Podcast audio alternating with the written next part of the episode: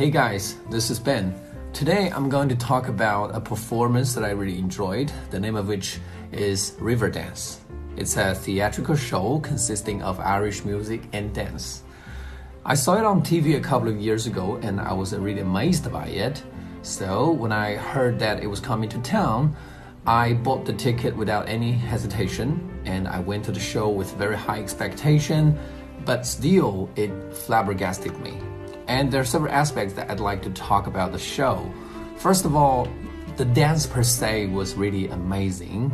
Um, even if I was not an expert in it, when I saw uh, that the dancers dance flexibly and softly on the stage, I felt like there was a river running in front of me gently. And when they tap danced in unity, I felt like there was a huge river, a gigantic river, turbulently running in front of me. And that really shocked me. Secondly, I think the music of this show was really charming too. And I could distinguish a couple of musical instruments, including flute, harp, pipes, and all these musical instruments tell the story about how the Irish people fought against nature and how they gained independence and how they developed their own spirit.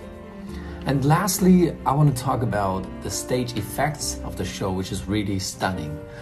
You know, there are lights of various colors combined with the smoke and the screen displaying different themes according uh, to uh, different stages of the performance.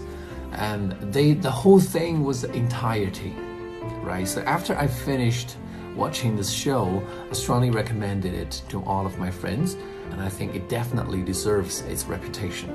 And that is the performance that I want to share with you today.